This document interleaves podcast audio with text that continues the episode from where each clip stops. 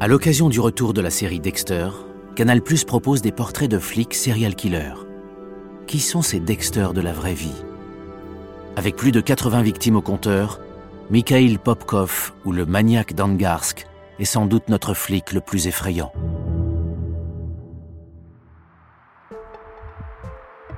Sibérie. Début des années 1990.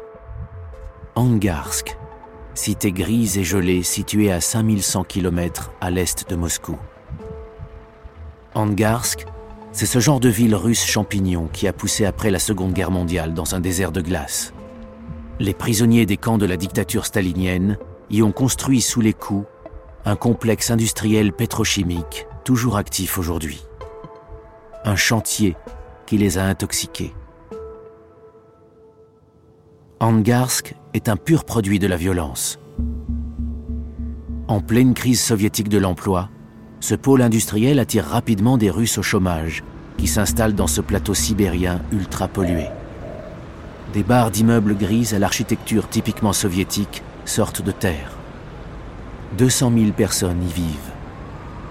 Les camps de prisonniers ouvriers ont été remplacés par cinq centres pénitentiaires. En 1992, à la chute de l'URSS, l'air d'Angarsk est aussi pollué qu'il est criminel. La guerre des gangs fait rage, et la police locale est tout aussi mouillée dans des affaires sordides que dépassée par le nombre croissant de meurtres. C'est à cette période que celui qu'on appelle le loup-garou d'Angarsk commence à attaquer. En 20 ans, l'agent de police Mikhail Popkov a tué plus de 80 femmes après avoir violé certaines d'entre elles dans une impunité totale. Le pire serial killer de Russie a simplement profité du chaos de la fin du bloc soviétique et des forêts opaques de bouleaux à perte de vue qui entourent la ville où il a vécu pendant 30 ans. Vous écoutez Flic et tueur, histoire de serial killer en uniforme. Un podcast inspiré par le héros de la série Dexter, diffusé sur Canal+. Octobre 1992. Yelena, jeune mère de famille, rentre d'une soirée entre amis plutôt arrosée, à Angarsk. Elle décide de marcher. Après tout, elle n'a que 3 kilomètres à faire pour rejoindre son lit. Emmitouflée, sa silhouette rendue chancelante par le vent glacial et les liqueurs fortes disparaît dans la nuit. Ses amis ne la reverront plus jamais. À peine dissimulé sous des branches de bouleau, le corps de Yelena apparaît le lendemain à la lumière du jour dans une forêt. À moitié nue, la jeune femme a reçu des coups de marteau à la tête. Le crâne est défoncé. La police ne s'en inquiète pas. Les règlements de compte et les violences sexistes rythment leur quotidien. Alors un féminicide de plus ou de moins, rien de très neuf. Mais au fil des semaines, les découvertes macabres s'enchaînent à une vitesse folle. Dans un cimetière, c'est une adolescente de 14 ans que l'on retrouve assassinée, à moitié nue elle aussi, cachée par la neige. À l'hiver 1992, des corps de femmes mutilées et sans vie gisent sur les bords de la rivière gelée Angara. Des cadavres mutilés sont également abandonnés le long de la route M53. Ce cordon d'asphalte balayé par les vents a été construit par les prisonniers il relie Angarsk à Irkoutsk. C'est au mois de mars 1992, alors que le printemps fait fondre la neige et la glace, que la police découvre le plus de corps. Selon les autopsies, toutes les victimes ont bu de l'alcool. Malgré des chiffres vertigineux, les enquêteurs locaux ne s'inquiètent pas de celui que la rumeur a déjà appelé le maniaque d'Angarsk, ou le loup-garou. Pour eux, la vodka décime des familles et sert de terreau aux violences conjugales. Ces femmes ont dû perdre la vie au cours d'une altercation trop arrosée. Malgré des coups à la tête qui se ressemblent, des armes du crime qui coïncident et un déchaînement de violences perpétuelles, la police locale ne fait pas de lien entre ces crimes ou ne semble pas avoir envie d'en faire. Pourtant, en 1998, le loup-garou d'Angarsk a déjà assassiné 30 femmes. C'est une jeune survivante qui a échappé à l'enfer qui va permettre de commencer à esquisser les traits du psychopathe. Dans la nuit du 27 au 28 janvier 1998, Svetlana Misiavicius, 17 ans, rate le dernier tram pour rentrer chez elle. Il est 21 heures. Un homme en voiture la voit marcher dans la nuit et lui propose de la déposer. Il lui explique qu'il est policier. Elle en a la confirmation en voyant ses bottes d'uniforme. À l'époque, faire du stop ou accepter qu'un concitoyen nous dépose pour un court trajet dans une région qui frôle les moins 20 degrés en hiver est un mode de transport comme les autres. Svetlana est morte de froid alors qu'elle monte dans la voiture. Le conducteur ne parle pas. Le silence devient pesant, épais. La jeune femme commence à paniquer quand la voiture passe devant chez elle, sans s'arrêter. Elle lui demande ⁇ Où on va ?⁇ Il ne répond pas. Quelques minutes plus tard, à la sortie de la ville, il arrête son véhicule près d'un bosquet. Le conducteur la frappe au visage. Il ouvre sa portière et la sort de l'habitacle en la tirant par les pieds et les cheveux la jeune russe se met à hurler si fort que son agresseur prend la fuite. Svetlana est recueillie par un groupe de jeunes qui la prend sous son aile et la met à l'abri dans un immeuble. Et puis la nuit avance. Le concierge débarque, la fout dehors, jetée dans la gueule du loup. Son prédateur, toujours en chasse, la retrouve en roulant phares éteints. Le cauchemar recommence. Elle tente de lui échapper. Il se jette sur elle, la couvre de coups, l'assomme, s'acharne, frappe sa tête contre un boulot, puis la viole. Pas un mot ne s'échappe de la bouche figée de son agresseur. Svetlana n'entend que le silence et la neige qui tombe en continu. La jeune femme se réveille le lendemain en culotte, comme glacée sous des néons blancs dans un univers de métal. La première chose qu'elle voit est un pied gris avec une étiquette. Un cadavre. Elle vient de se réveiller à la morgue, vivante. Avec le témoignage de cette survivante, l'enquête peut prendre un nouveau virage. Mais le traumatisme de cette attaque a altéré la mémoire de la jeune victime, qui peine à raconter les faits. Grâce à des séances d'hypnose, elle parvient à se remémorer les bottes d'uniforme, le fait qu'il se soit présenté comme un policier. Mais la police d'Angarsk craint pour sa réputation et son image.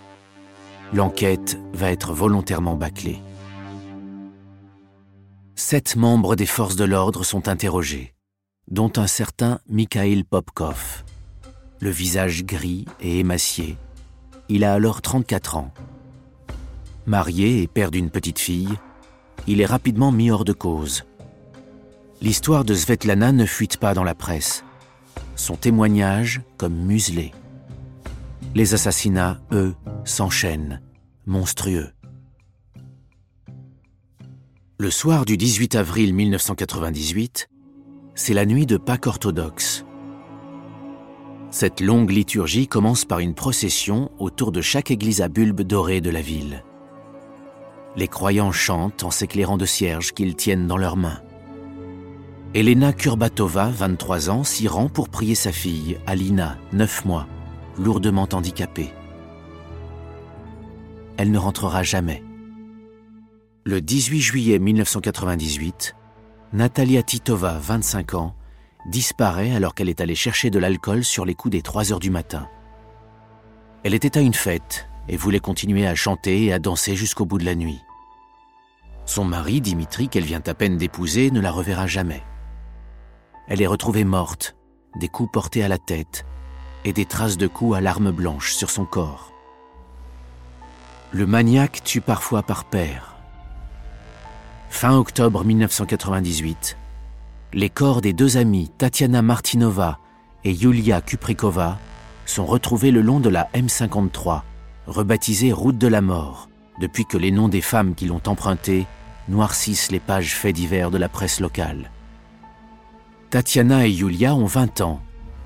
Elles sont allées boire un verre entre amis et se sentent en confiance quand un homme vêtu d'un uniforme de police s'arrête près d'elles en voiture. Les deux corps ont été retrouvés le lendemain. ils ont été découpés. Lors de leurs obsèques, la tradition orthodoxe qui consiste à laisser le cercueil ouvert pendant quelques jours dans la maison du défunt n'a pas pu être respectée. Les deux femmes étaient méconnaissables, massacrées. En 1998, le procureur régional d'Irkoutsk est persuadé que la région d'Angarsk a affaire à un tueur en série. Et il envoie son meilleur adjoint, un certain Nikolai Kitaev. Et il a de la bouteille, ce Nikolai. La preuve, il vient de mettre derrière les barreaux Vassili Kulik. À l'automne 1998, dans les locaux de la police de la ville pétrochimique, il découvre, effaré, un dossier vide. Comme si les victimes du maniaque d'Angarsk n'existaient pas. Vingt ans plus tard, Nikolai raconte aux journalistes Nicolas Jacquard et Jean-Nicolas Guillot du Parisien J'ai très vite compris que l'enquête avait été complètement bâclée. Tout avait été fait superficiellement. Nombre d'indices avaient été négligés et perdus. Les examens de base même pas effectués. Et Kitaef voit juste. Couteau, hache, gourdin. Les armes utilisées par le prédateur sont toujours les mêmes. Le modus operandi aussi. En décembre 1998, Nikolai Kitaev commence à dresser un profil de ce tueur en série qui fait régner un climat de terreur à Angarsk. Dans ce document, le magistrat évoque un homme de type caucasien, habitant Angarsk, probablement né entre 1960 et 1969, qui connaît parfaitement le secteur et sa vie nocturne. Il possède une voiture ou a librement accès à un véhicule. Côté profil psychologique, l'assassin aurait développé une haine des femmes, peut-être parce que la sienne est infidèle. Il cible le plus souvent des victimes ivres, susceptible d'avoir des relations sexuelles avec un inconnu. Il est d'apparence avenante, en forme physiquement, et sait se montrer très rassurant. Kitaef en est persuadé, le type travaille dans la sécurité, l'armée ou les forces de l'ordre. Il insiste, ce maniaque déteste les femmes. Mais l'adjoint au procureur se heurte à un mur. La police d'Angarsk garde le silence. Elle ne coopère pas avec ce supérieur hiérarchique venu tout droit de la grande ville d'Irkoutsk. Aucune audition des sept policiers censés avoir été interrogés n'est disponible.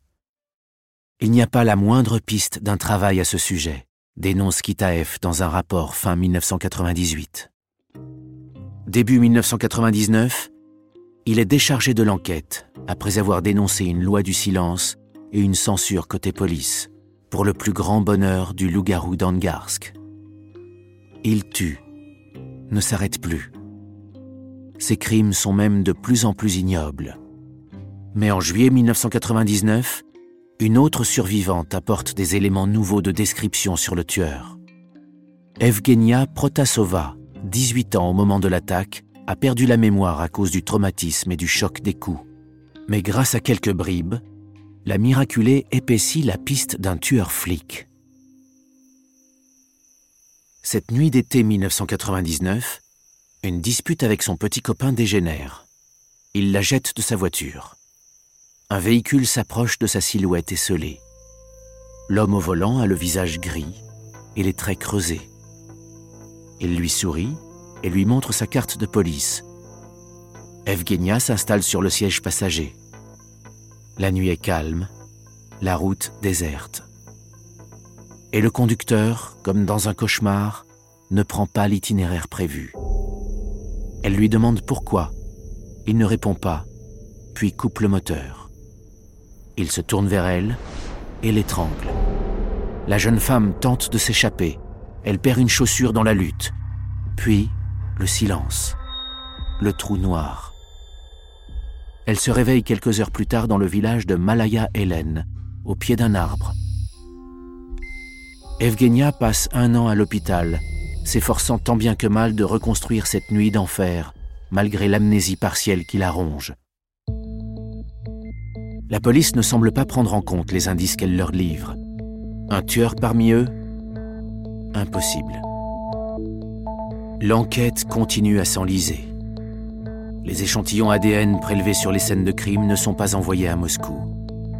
Les dossiers s'effacent les noms des victimes aussi. Pourtant, la cadence des meurtres ne ralentit pas. Le 17 août 1999, par exemple, les restes d'une femme sont retrouvés dans une benne à ordures, sa tête dans une poubelle d'un autre quartier. Un cadavre en plusieurs parties, qui correspond à Maria Molotkova, 20 ans, qui travaillait dans une station de pompage d'eau et qui a disparu quelques jours plus tôt.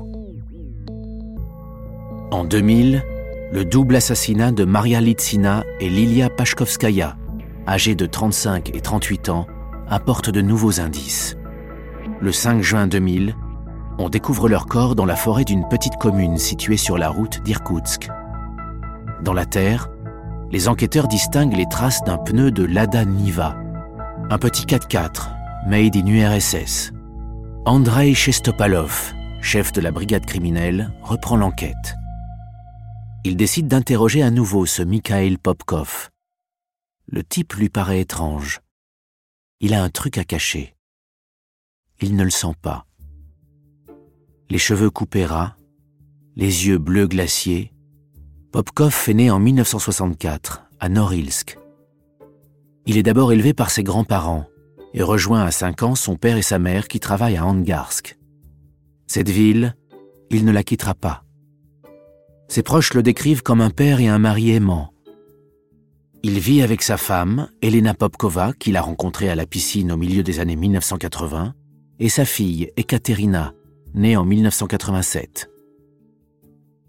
Quand Ekaterina devient ado, ce bon père de famille est capable de se réveiller pour aller la chercher en voiture à 3 heures du matin à la sortie d'une boîte de nuit. Avec elle, il fait la collection de petites voitures qu'il expose et nettoie scrupuleusement. Le trio heureux habite dans une petite maison beige et mitoyenne depuis une dizaine d'années. Ses collègues parlent d'un type sérieux, méticuleux. Ses vêtements sont toujours impeccablement repassés. Popkov aime l'ordre et surtout le biathlon et la randonnée. Un mec sportif qui adore courir et tirer. Au début des années 1990, il travaille d'abord au commissariat du quartier 51.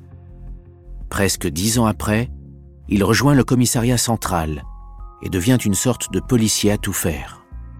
Un chauffeur qui emmène ses collègues sur les scènes de crime le long de la route M53, par exemple.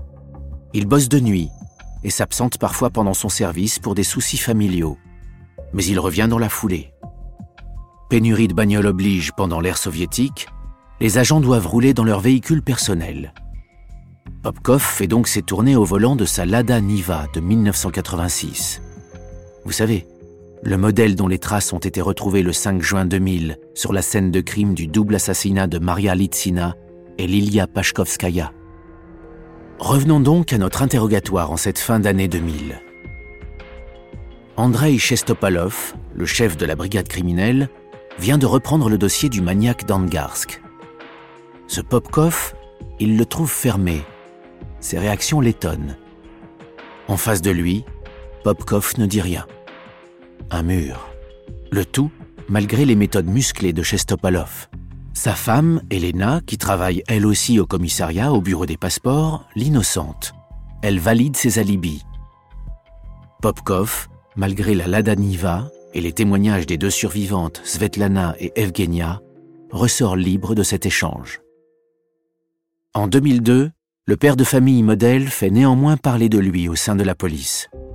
Un soir, pendant son service, il frappe sans raison à coups de crosse un homme ivre. Il est viré et assure désormais la sécurité dans une usine pétrochimique de la région. Puis, il doit aller chercher des voitures d'occasion à Vladivostok. Les trajets sont longs. Son périmètre de chasse s'étend. Le comité d'enquête, le FBI à la russe, continue à l'observer de loin. Le colonel Sergei Derzavin, qui s'occupe du dossier d'Angarsk, dénonce lui aussi un manque de coopération des autorités locales. Il parvient toutefois à identifier l'empreinte génétique du tueur, grâce aux traces ADN récupérées sur le corps de trois victimes. Reste à savoir avec qui cette identité ADN peut matcher. Mais l'assassin ne tue plus dans la région. Il semble s'être volatilisé l'enquête s'enlise à nouveau. Artyom Dubinin, qui dirige à partir de 2009 le comité d'enquête, récupère l'affaire et prolonge les recherches de ses prédécesseurs en se basant sur de nouveaux indices. Connaissance du lieu approximatif de résidence, génotype, groupe sanguin positif et véhicule, la fameuse Lada Niva. La liste des suspects classés par ordre alphabétique se réduit. Elle passe de 30 000 identités à 600. 3500 policiers ont déjà été confrontés. En mars, c'est au tour de la lettre P, et donc à Popkov de se soumettre au prélèvement de salive. Le lendemain, jackpot. Son profil correspond à 100% aux traces ADN retrouvées sur les scènes de crime. Mikhail Popkov, 49 ans, est arrêté à la descente d'un train à Vladivostok. Si j'avais eu l'argent, je serais déjà en Australie, lance-t-il au policier, le visage fermé, calme. Le 23 juin 2012, le maniaque d'Angarsk est derrière les barreaux. Il commence par avouer 22 crimes. Et pourquoi s'est-il arrêté de tuer et de violer après 2002 Il rétorque qu'atteint par la syphilis, il est devenu impuissant et ne pouvait tuer ou violer. Il n'en a plus l'envie. Il se dévoile au fur et à mesure de ses aveux. En tant que policier, Popkov a pu participer aux enquêtes sur ses propres crimes pour détourner les soupçons. Lors du double meurtre de Maria et Lilia, il a pu ainsi récupérer en toute discrétion son badge de police qu'il avait laissé sur les lieux. D'ailleurs, ses absences lors de son service au commissariat, pour raisons familiales, comme expliquaient ses collègues, correspondent aux 22 meurtres. Popkov livre des détails glaçants. Les viols ont eu lieu après les assassinats. Quand il est question de son tout premier meurtre, il explique ⁇ J'ai simplement senti que je voulais tuer cette femme que j'allais déposer en voiture. Mais pourquoi commettre tant de crimes? Pourquoi est-il devenu à lui seul une machine à tuer, méthodique? Il explique être un purificateur. Ces femmes étaient mauvaises, des prostituées sans doute. Pendant leur enquête, les policiers découvrent qu'Elena, son épouse, a eu un amant en 1992 et qu'il l'a appris. C'est l'année où le loup-garou a commencé à attaquer. Nikolai Kitaev, l'adjoint au procureur qui avait été évincé de l'enquête, avait donc raison sur le profil du mari trompé. En janvier 2015, Popkov est condamné à une peine de prison à perpétuité. Malgré les aveux du monstre, son épouse Elena ne le quitte pas. Elle ne le croit pas coupable. Comme sous emprise, elle en est persuadée. Elle aurait vu le sang sur l'uniforme. Elle aurait aperçu les armes dans leur maison du bonheur. À la télévision, en avril 2015, sa fille Ekaterina, 27 ans, explique qu'elle restera toujours la petite fille de son père. Brune, les yeux embués de larmes, parfaitement maquillée, cachée sous une frange, celle qui souhaite devenir criminologue explique pendant l'interview Je ne crois rien du tout de ça. J'ai lu des livres sur les enquêtes sur les tueurs en série. Papa ne correspond à aucune classification de meurtrier. Il n'est pas un maniaque. Mais les investigations se poursuivent. Le comité d'enquête sait que le nombre de victimes dépasse les 22 femmes. En 2017, Popkov confesse 59 meurtres supplémentaires. Dans sa cellule ultra sécurisée, il se confie à une journaliste du média Medusa et explique comment il décidait ce qu'il allait faire de ses victimes, les tuer ou non, simplement les draguer ou pas. À une reporter, il raconte Elle devait se comporter de telle manière qu'elle se moque complètement de l'endroit où nous allions. Si elle ne me provoquait pas, qu'il n'y avait pas de préjugés de sa part ou d'attitude négative, je la ramenais chez elle et je lui demandais son numéro de téléphone si nous avions sympathisé. Popkov n'exprime aucun regret. Il se la joue même parfois superstar. Il monnaie par exemple ses interviews. En décembre 2017, une journaliste a dû lui donner 5000 roubles, 70 euros, et des grilles de sudoku pour l'approcher dans sa prison. Au printemps 2018, Popkov est jugé à huis clos dans une salle minuscule à l'atmosphère étouffante du tribunal d'Irkoutsk. Quelques rares familles de victimes sont venues voir le visage impassible de l'assassin, dans sa tenue grise de prisonnier. Lui semble heureux. Il joue les vedettes. il est condamné à une nouvelle peine de prison à vie et est envoyé dans un camp de travail forcé de Torbeyevski en Mordovie, l'une des républiques qui forment la Fédération du Caucase. Popkov a reconnu 83 meurtres, toutes des femmes, sauf un homme. Mais depuis le calvaire du camp de Torbeyevski, il commence ici et là à parler d'autres crimes qu'il aurait commis après 2002. Des meurtres qui auraient eu lieu sur la longue route qui relie Irkoutsk à Vladivostok, qu'il empruntait pour transporter ses véhicules d'occasion. Une autre route de la mort glacée, un autre terrain de jeu pour le meurtrier le plus sanguinaire de l'histoire de la Russie.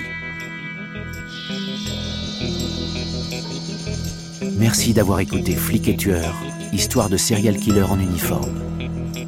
Un podcast Canal+, produit par Paradiso Media.